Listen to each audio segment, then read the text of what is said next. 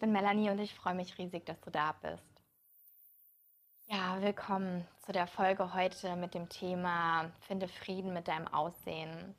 Und ich habe diese Podcast-Folge schon ganz, ganz lange in meinem Hinterkopf gehabt und brauchte aber auch für mich meine Zeit, um wirklich den Mut aufzubringen, auch mich damit natürlich sehr verletzlich zu zeigen, denn letztendlich teile ich mit dir auch meinen Weg, ja, wie ich damit Frieden finden konnte mit meinem Aussehen oder noch dabei bin, auch Frieden zu finden. Ich finde es auch immer ganz wichtig zu erwähnen, dass das natürlich ein Prozess ist. Und äh, ja, ich freue mich total, dass es jetzt heute endlich soweit ist und ich mich bereit und ready fühle, mit dir jetzt hier auch zu sprechen. Und ich fange einfach vielleicht mal an, genau, mit meiner Geschichte. So, ich kann mich daran erinnern, das Erste, was ich an mir nicht toll fand, als ich ein kleines Kind war, ich weiß nicht genau, wann das anfing, und ich dann natürlich mich im Spiegel gesehen habe, war einfach, dass ich festgestellt habe, ich habe Augenringe. Und ich habe dann gemerkt, okay, was ist dieses Dunkle da unter meinen Augen? Habe mich dann verglichen mit den anderen Menschen um mich herum und habe halt festgestellt, dass die meisten das eigentlich nicht haben. Und ich habe dann natürlich gehört, okay, das hängt immer mit dem Schlaf zusammen und so. Und viele Leute haben mich auch mal darauf angesprochen, ja, ähm, ob ich schlecht geschlafen habe oder na, ich soll mal mehr schlafen oder so, dann würde das ja weggehen.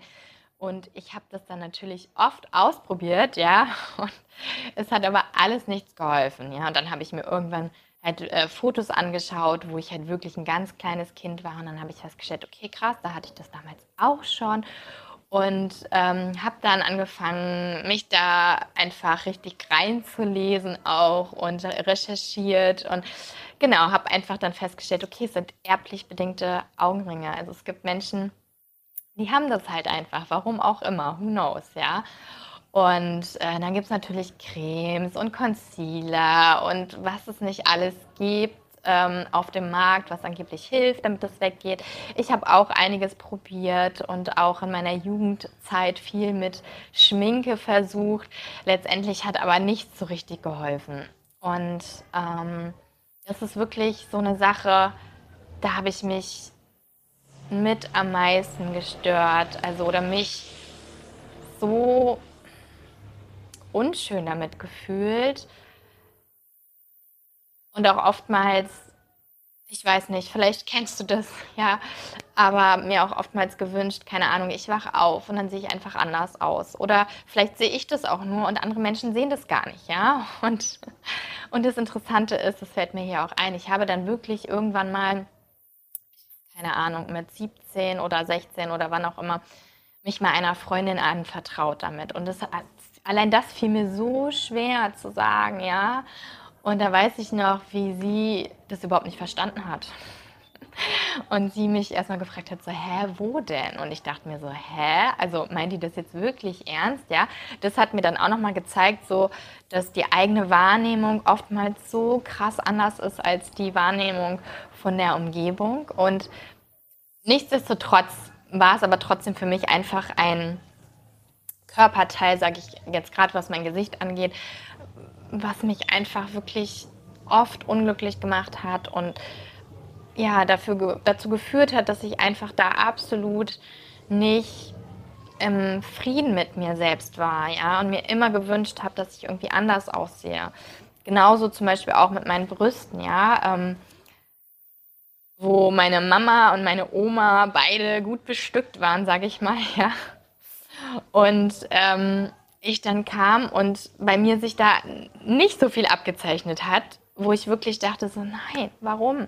Und ich habe mein, mein Glück damals ähm, als Jugendliche ja absolut davon abhängig gemacht, ähm, wie ich halt einfach aussehe, ja.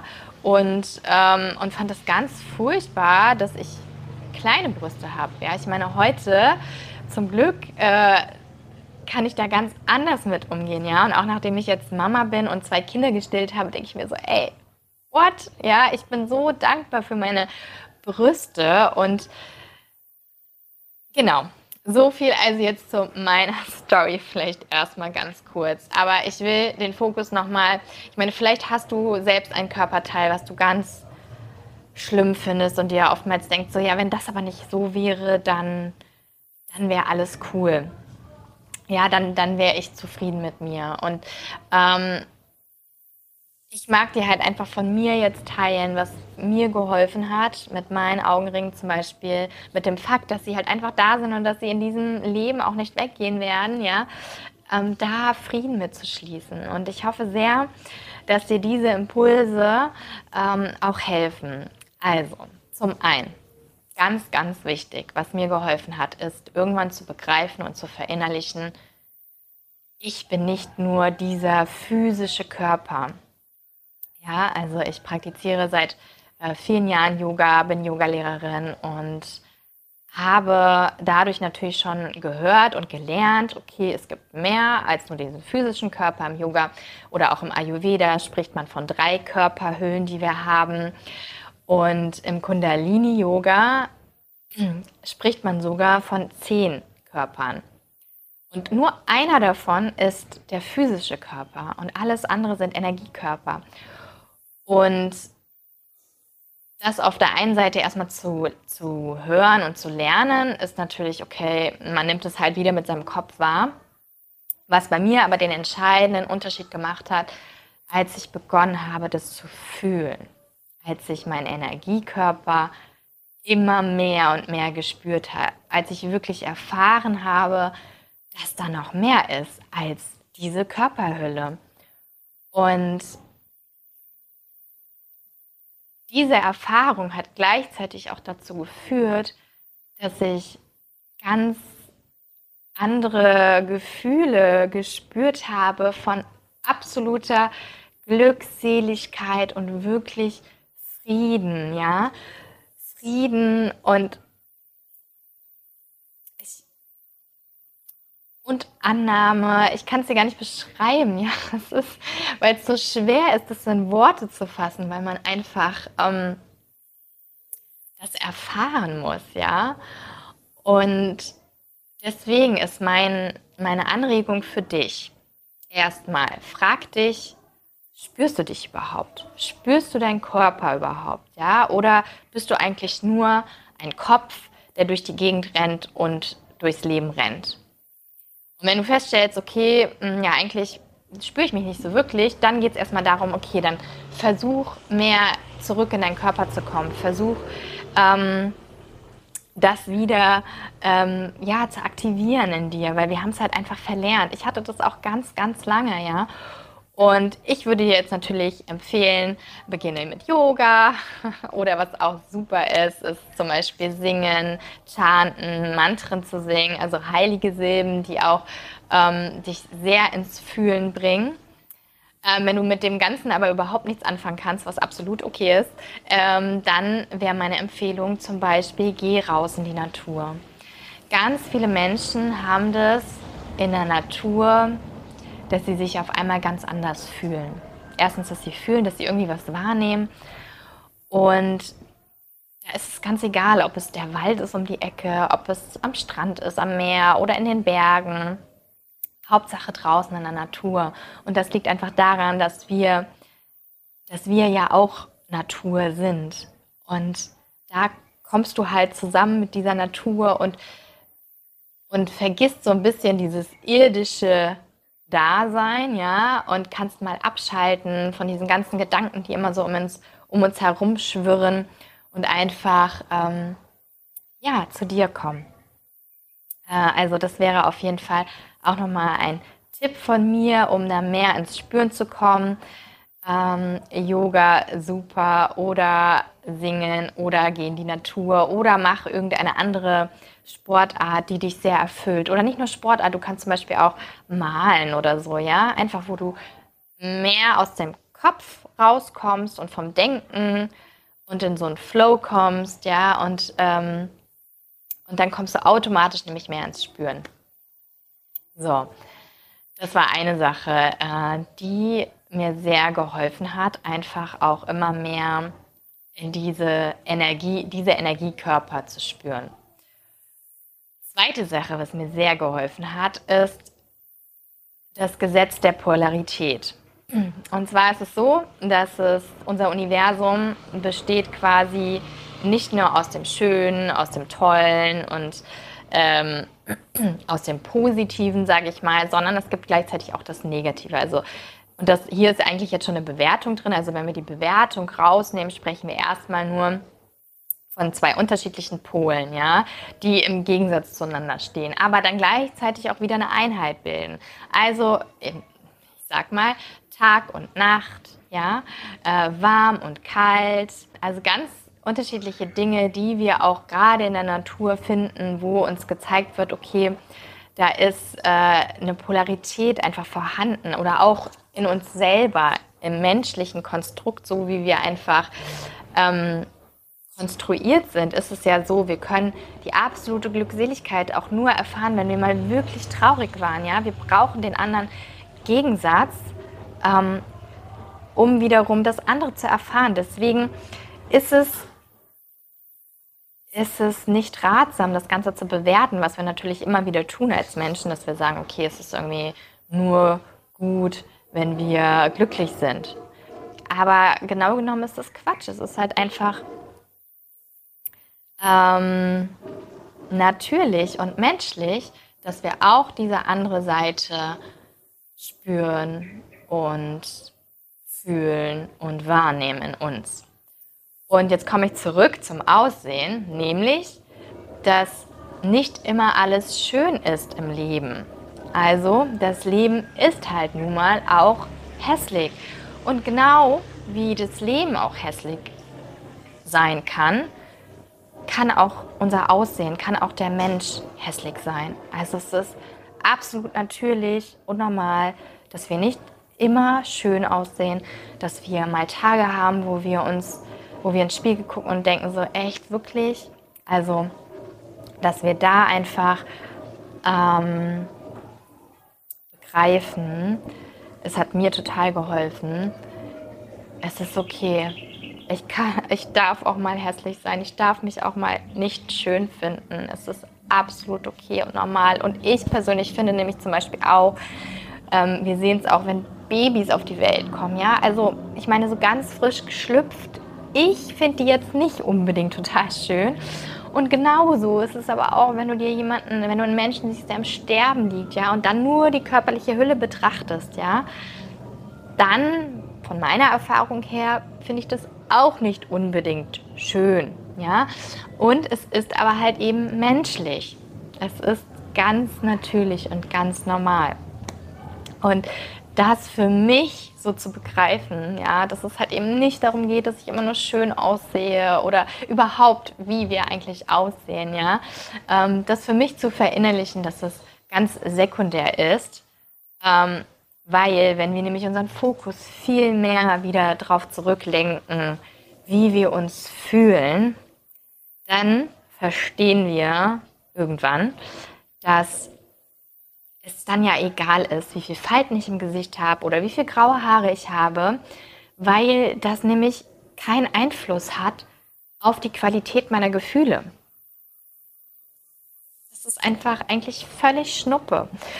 Und wir sehen es ja auch und hören es immer wieder von den wunderschönen Models, die so makellos sind, die ein makelloses Gesicht haben, einen makellosen Körper haben, aber innen drin sich total unglücklich und selbst ganz oft ja noch nicht mal schön fühlen.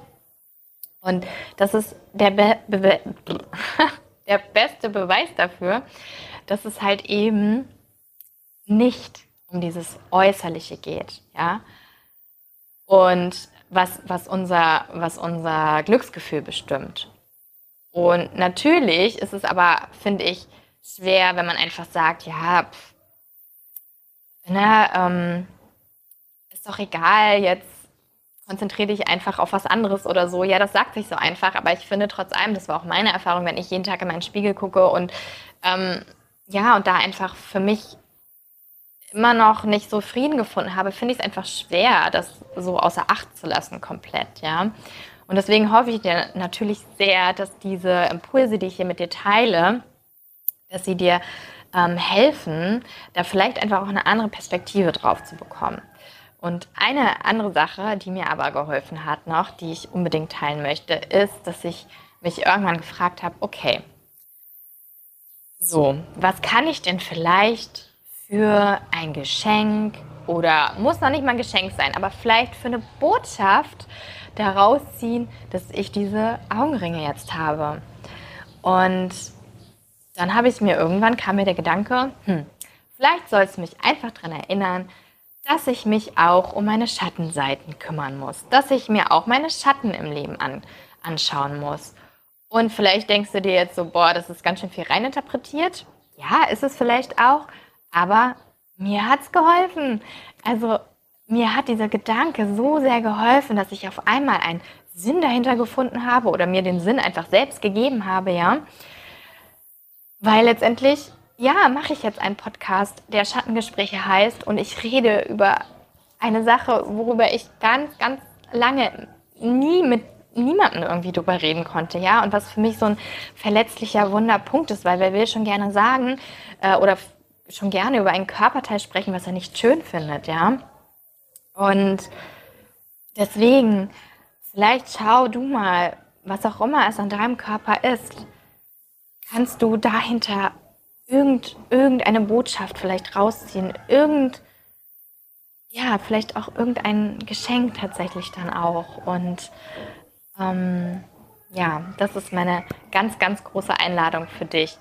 Und letztendlich ist es auch so, dass wir anfangen sollten, mit diesem Bewerten immer aufzuhören. Ähm, weil letztendlich kam ja auch dieses Bild, wenn wir uns Blumen angucken. Es gibt ja unterschiedlichste Blumen in unterschiedlichen Formen und Farben. Und da sagen wir ja zum Beispiel auch nicht, alle müssen so aussehen, alle Blumen müssen jetzt aussehen wie eine Rose. Weil die Rose die schönste Blume ist. Das sagen wir ja nicht. Aber bei den Menschen hat es sich irgendwie so entwickelt, dass es so ein gesellschaftliches Bild entstanden ist von eine Frau im besten Fall 90, 60, 90, ja, glatte, schöne Haut, ähm, der Mann groß gebaut, kräftig.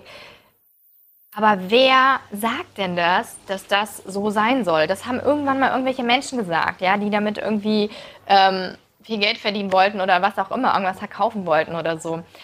Aber letztendlich, und es hat sich halt einfach im Laufe der Jahre so festgesetzt irgendwie, aber letztendlich geht es doch um die Vielfalt und genau das ist ja das Schöne. Erstens um die Vielfalt und zweitens ja auch dann wieder darum, wie wir uns fühlen. Weil, dann komme ich wieder zurück, es bringt überhaupt nichts, das schönste Gesicht zu haben, den geilsten Körper zu haben. Dann ist ja auch wieder die Frage, für den einen ist geil, ähm, wenn, wenn, wenn da einfach Rundungen da sind, ja. Für den anderen ist geil, wenn das alles irgendwie drahtig ist oder so. Also was auch immer. Es ist ja absolut subjektiv. Und deswegen sollten wir anfangen, Menschen nicht mehr so zu bewerten.